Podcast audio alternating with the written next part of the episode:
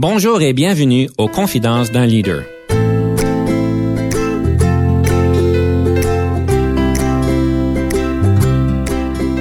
Ici Denis Lévesque, coach de cadre.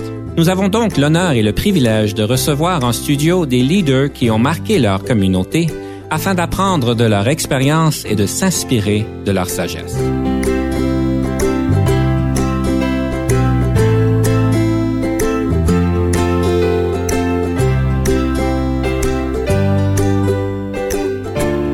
Aujourd'hui, nous avons le plaisir de recevoir en studio M. Jean-François Pouillot, qui est en fait le vice-président du succès des clients, une compagnie qui s'appelle Ascent Compliance.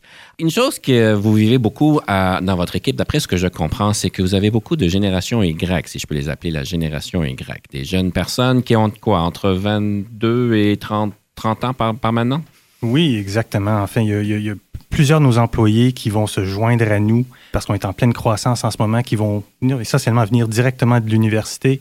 Ils vont se joindre à nous et euh, finalement prendre leur premier pas dans le monde des affaires avec une compagnie comme SN Compliance qui vend des solutions d'affaires, mais basées sur les technologies très modernes. C'est certainement un bon mélange entre ce qu'on essaie de faire et les capacités, les connaissances, les familiarités que la génération Y a avec les technologies. En fait, la raison pourquoi je, mentionne et je commence l'émission avec ceci, c'est parce que, évidemment, il y a beaucoup de mes clients qui viennent me voir et disent Denis, les générations Y, je ne les comprends pas, ce sont difficiles à gérer, etc. Et d'après ce que je remarque et d'après nos, entretiens et, mes préparations, vous avez quand même énormément de succès et que vous avez une équipe principalement euh, basée sur des personnes de ces âges-là. Alors, vous devez avoir une clé de succès qui, quand même, qui fonctionne très bien. Absolument. C'est quelque chose qu'on doit apprendre à gérer aussi. Donc, euh, certainement, des, des, gestionnaires comme moi qui sont un petit peu plus âgés, on, a dû s'adapter, on a dû s'ajuster, on a dû commencer à bien comprendre les atouts de, la génération Y. Et essentiellement, ce qu'on remarque, c'est qu'ils sont très capables de s'adapter, de comprendre des nouvelles situations, de faire de la recherche. Ils veulent s'impliquer. Sans cette implication-là, ça va être difficile de garder leur intérêt. Donc, nous, ce qu'on essaie de faire, c'est de les impliquer le plus possible de leur expliquer nos objectifs, de leur demander leur avis, de les impliquer dans les décisions. Et de cette façon-là, on, permet d'aller chercher toute leur énergie et toute leur motivation qui fait en sorte qu'ils travaillent extrêmement fort. Et si je comprends bien, évidemment, votre équipe, euh, vu qu'on parle de succès des clients, ils, font affaire avec des clients directement à journée longue, quelque chose comme ça. Euh, chez SN Compliance, on, vend des solutions d'affaires à des compagnies, des compagnies à travers le monde. Et euh, ben, nos clients ont besoin beaucoup de, de, de services. Souvent, c'est des services clés en main, mais de toute façon, c'est une technologie qui, des fois, doit être euh, bien enseignée. On doit offrir du soutien technique. On doit les conseiller dans comment aborder leur programme. Donc, nos employés sont responsables de s'assurer que nos clients ont du succès. Nos clients puissent utiliser notre application comme il faut et comme ça, on peut garder leur business. Ils vont renouveler d'une année, euh, année à l'autre. Donc, le succès à la clientèle est, essentiel pour une compagnie comme Ascent Compliance. Évidemment, il y a beaucoup de risques si un employé n'est pas bien préparé, n'est pas bien encadré, n'a pas donc cette conversation avec le client qui puisse donner du succès à tout le monde. Une des dynamiques que, que le monde me revienne souvent, c'est qu'avec la génération Y, souvent, ils ont beaucoup d'ambition. Ils veulent faire beaucoup de choses, ont beaucoup d'énergie mais des fois, ils ont peut-être un manque d'expérience ou ils, pensent qu'ils peuvent en faire plus que qu'est-ce que la vie peut vraiment leur donner. Je ne sais pas si je m'explique comme il faut. là. Ouais, ben, absolument. En fait, il y a un bon côté, il y a un mauvais côté à, euh, côté à ça. Ils sont souvent très impatients, dans le sens qu'ils vont commencer tout de suite leur carrière, ils vont penser, peut-être je ne devrais pas généraliser, mais c'est arrivé souvent où l'employé un peu plus jeune pensait déjà à la prochaine étape de sa carrière. Mm-hmm. Il venait juste de commencer, même pas six mois au travail. Donc, où est-ce que je m'en vais? Ça va être quoi la prochaine étape? Je veux plus d'expérience. Je veux pas faire cette tâche-là. Donc, c'est une combinaison. C'est de leur montrer un peu de patience. Il faut aller chercher de l'expérience tout doucement. On ne veut pas les mettre dans une situation où ils ne seront pas, où ils n'auront pas de succès.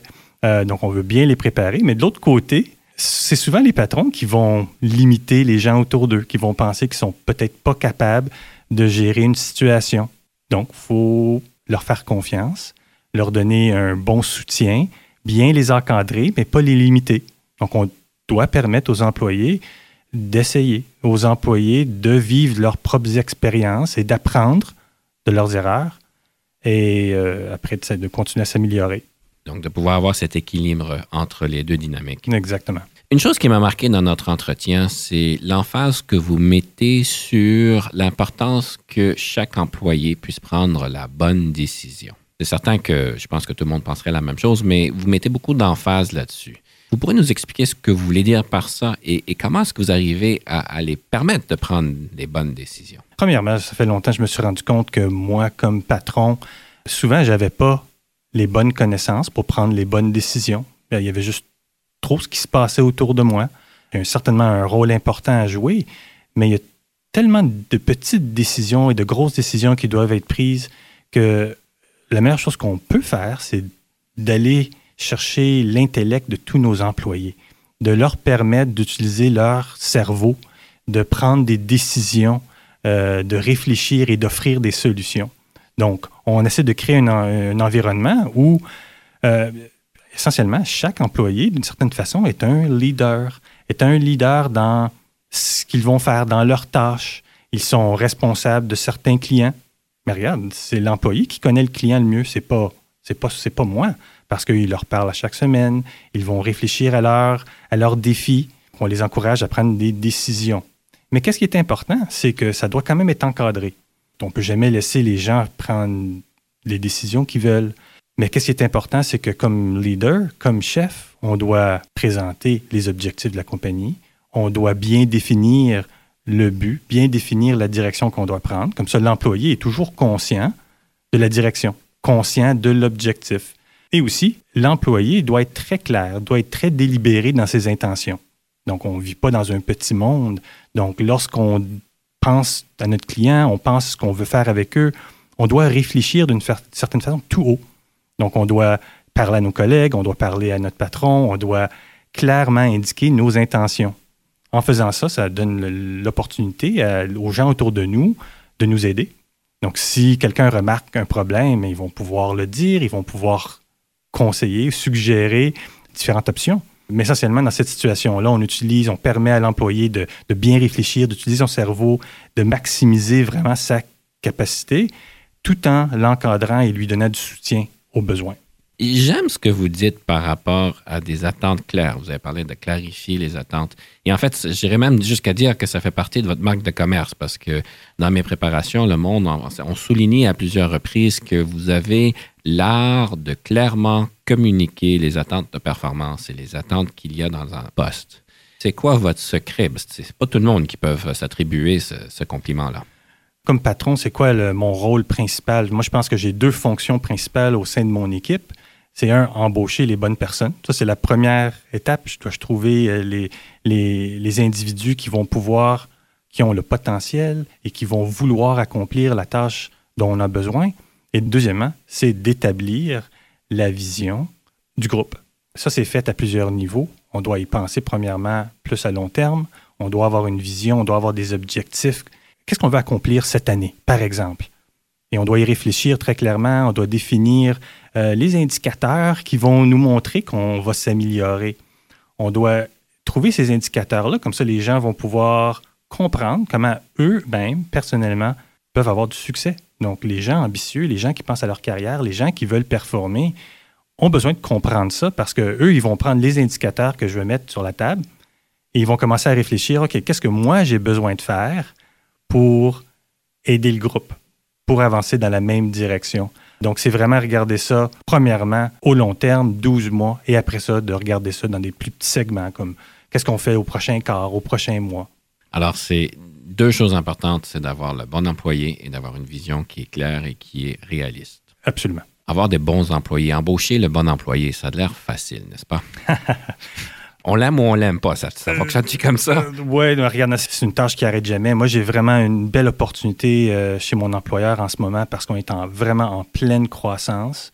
Donc, notre gros défi en ce moment, c'est de gérer la croissance. Et gérer la croissance, c'est trouver nos employés. Mhm. Donc, on vient juste de déménager dans des nouveaux bureaux ici à Ottawa parce que euh, on, va tellement grandir dans les prochaines années, on a besoin de la place. Mhm. Donc, euh, là, c'est une question de trouver les gens, les bonnes personnes. C'est un gros défi, mais le plus qu'on connaît de gens, euh, on se rend compte qu'eux connaissent d'autres personnes. Donc, notre réseau, notre réseau de contacts d'employés potentiels augmente. donc, ça, c'est vraiment une façon dont on essaie d'accomplir ça, c'est de de, de, de, de travailler avec tous nos employés et d'aller chercher des références. Aller chercher, regarde, est-ce qu'il y a des gens dans votre réseau à vous vous pensez que vous seriez une très, un très bon employé ici? Est-ce que vous voudriez travailler avec cette personne-là? Lorsqu'on a ce, ce, genre de référence-là, on, on, on, a beaucoup plus de confiance et on y va vraiment, vraiment agressivement pour aller essayer de, de chercher cet employé-là. Même des fois, les gens, ils, ils ont déjà un emploi. Mais mm. si on veut quelqu'un, on commence les démarches pour, euh, pour les attirer vers, vers notre compagnie. Ça peut être quelque chose qui prend des semaines ou des mois, mais pour euh, le bon employé, ça vaut la peine. Alors, vous fonctionnez beaucoup avec des références. Alors, j'aime beaucoup ce que vous dites. Si vous avez des employés qui veulent travailler avec quelqu'un, euh, c'est peut-être le temps de, de, dialoguer avec cette nouvelle personne. Ah, ben exactement. Donc, si on connaît le, le, le genre d'individu qui, qui, répond bien à notre mode de gestion, qui est très ambitieux, qui est plaisant, qui travaille bien avec ses collègues, mais les chansons, c'est que son collègue ou son ex-collègue, son ami, mais c'est le même genre de personnalité et probablement qu'ils vont bien réussir euh, dans la compagnie. Avant de prendre une petite pause, j'aime toujours prendre un petit moment sur un livre qui peut, vous a marqué sur votre développement de leadership. Quel livre serait-il? Ben ça, c'est un livre et le titre est en anglais, s'appelle Turn the Ship Around. On peut dire tourner le navire. Mm -hmm. euh, c'est écrit par un, un ex-commandant de la marine américaine de sous-marin qui s'appelle Dave Marquette. Été écrit euh, vers 2012, mais lui, finalement, il relate de son expérience avec un sous-marin en particulier vers les années 99 à 2001. Ça, c'est un livre que je suggère, moi, à tous mes employés. Et en fait, c'est une façon, là, comment on peut impliquer tous les individus. Alors, nous allons prendre une petite pause et on va pouvoir explorer un petit peu plus le livre. Alors, on revient sous peu.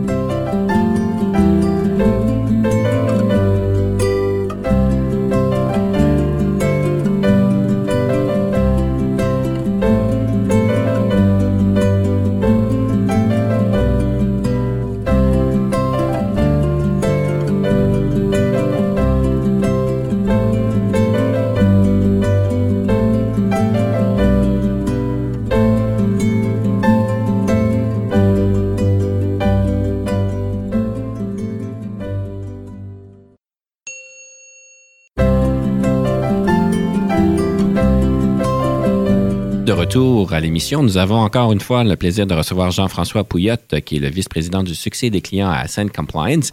Et en fait, on parlait donc de ce fameux livre qui a marqué votre développement en leadership, qui est Turn the Ship Around. Vous avez même jusqu'à dire que vous le suggérez à vos employés. Alors, on a parlé un petit peu avant la pause que c'était, mais s'il y a une chose qui vous a vraiment marqué de ce livre-là, quelle serait-il? C'est que le patron n'a pas besoin d'avoir toutes les solutions n'a pas besoin de toujours établir les méthodes que l'équipe devrait utiliser. Essentiellement, Dave Marquette, quand il était commandant, il s'est rendu compte qu'il n'avait pas la capacité technique, il n'avait pas les connaissances pour prendre toutes les bonnes décisions. Il est vraiment allé à l'encontre de comment ça fonctionnait à la marine américaine au niveau des, ordres et des patrons et des, des instructions.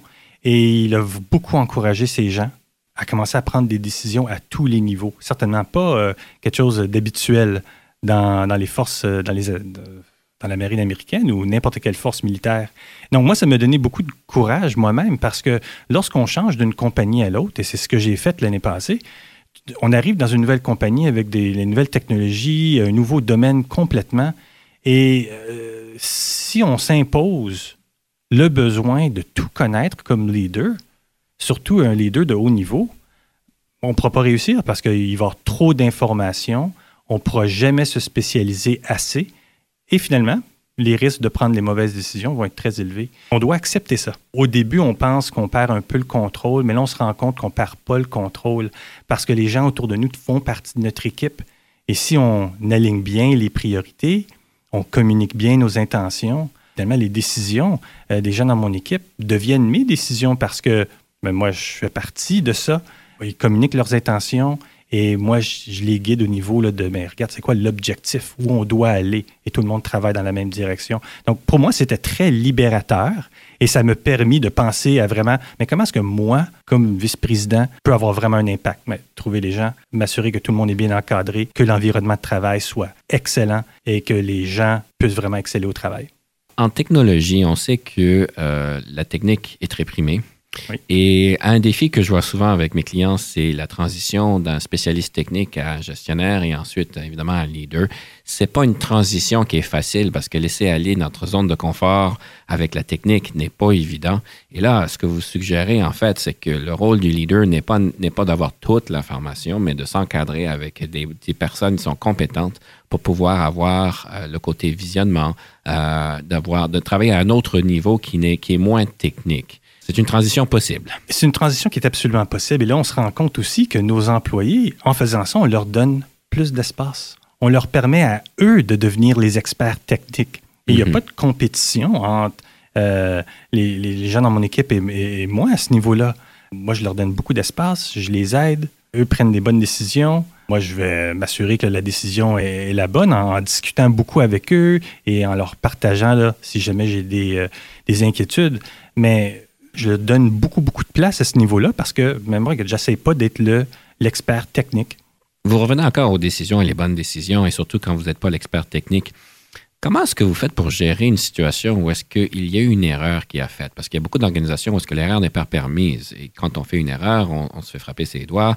Alors, euh, on ne devient pas redevable de nos actions parce qu'on le met tout le temps sur le dos de notre patron. Et en anglais, on dit Who's got the monkey? Est-ce que c'est vous? C'est-tu moi?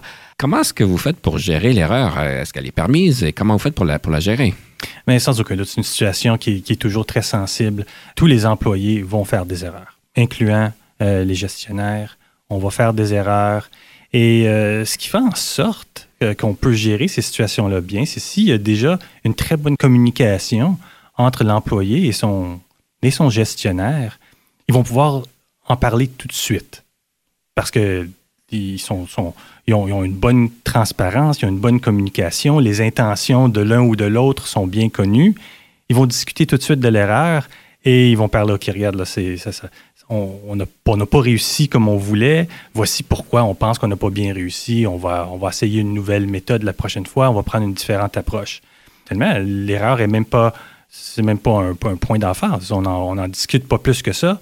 Mais si ça revient, évidemment, on prend une approche très différente. Donc, c'est toute une question là, de garder la communication très ouverte entre l'employé et le gestionnaire. Et de cette façon-là, l'erreur, on met même pas beaucoup d'emphase sur l'erreur parce qu'on fait juste en discuter et on se prépare mieux pour la prochaine fois. Une chose qui, euh, que je trouve intéressante sur votre titre, c'est que vous êtes le, bon, le vice-président, mais de succès des clients.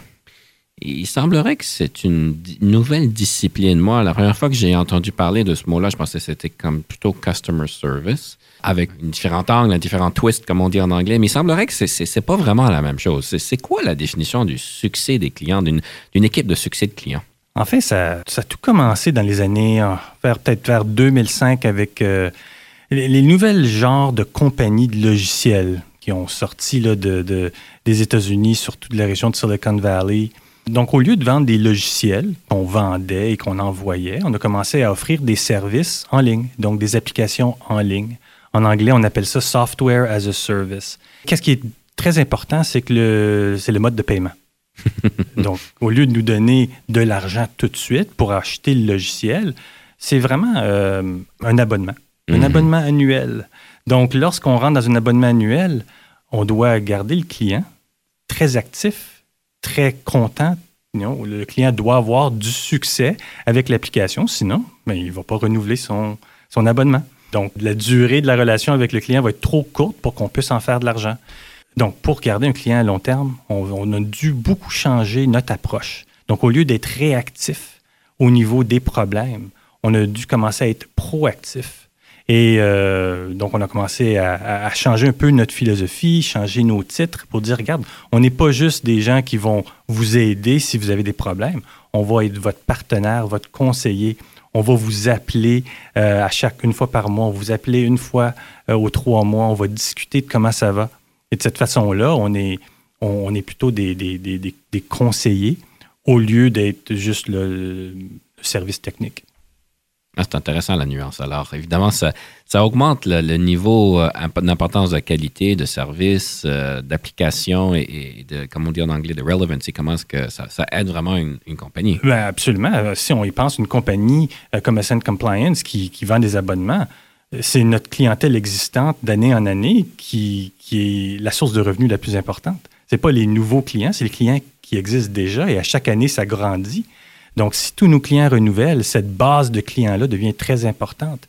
Et même quand on regarde nos budgets, les gens qui travaillent dans le succès des clients sont même plus, font même plus partie des dépenses. Ça fait partie de l'équipe qui génère des revenus parce mm. qu'on protège les revenus de la compagnie. Les clients doivent renouveler. Donc, de cette façon-là, ça change beaucoup là, juste notre point de vue. Alors, c'est une nouvelle approche depuis 2005. Évidemment, les choses prennent du temps avant que ça arrive d'une manière visible sur le marché. Et euh, on me dit en fait que vous seriez probablement la personne à écrire le livre sur le succès des clients. Alors, dans ce livre, euh, qui peut être fictionnel tout de suite, mais peut-être va arriver plus tard, quelles seraient les trois choses les plus importantes, les trois clés de succès pour une telle équipe? Cette équipe-là doit vraiment être euh, très conscient de l'environnement euh, dans lequel les clients sont. Par exemple, euh, on peut avoir des, applications pour, pour, bien des raisons, mais il faut comprendre le domaine, il faut comprendre les besoins très clairs de nos clients. Pour pouvoir les aider, c'est pas juste une question de comprendre l'application, non, c'est de comprendre leurs besoins. Qu'est-ce qu'eux doivent accomplir?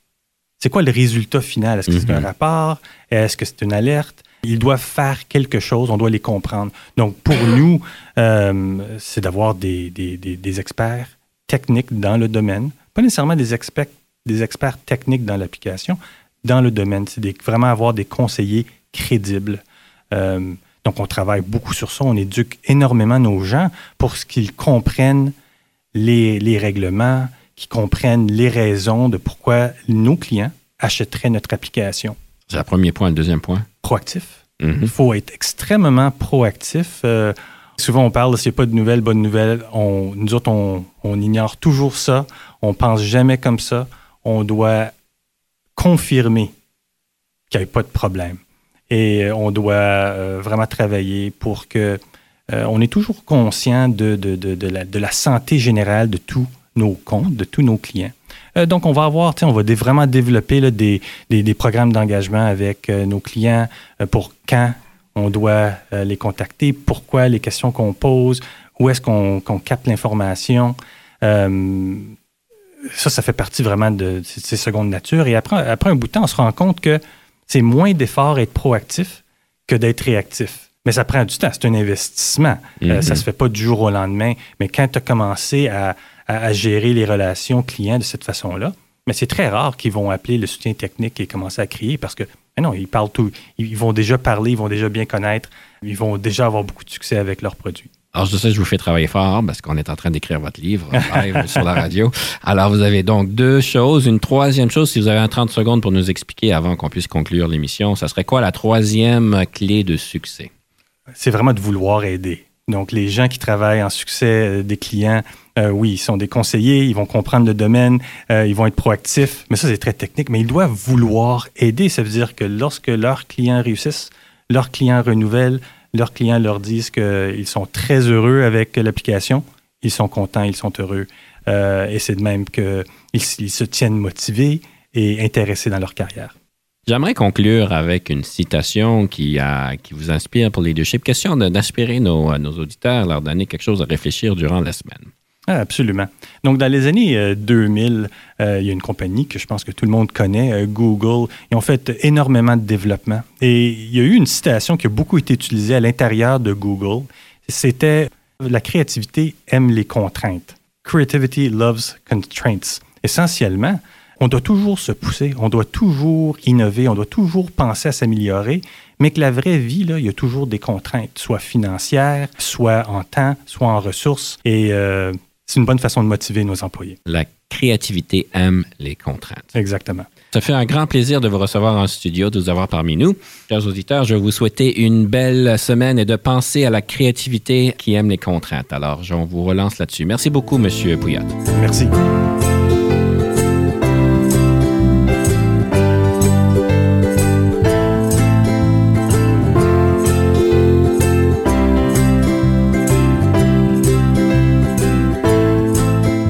Conception, animation, entrevue et recherche, Denis Lévesque.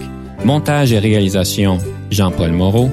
Confidence d'un leader est une production et une présentation d'Unique FM 94,5.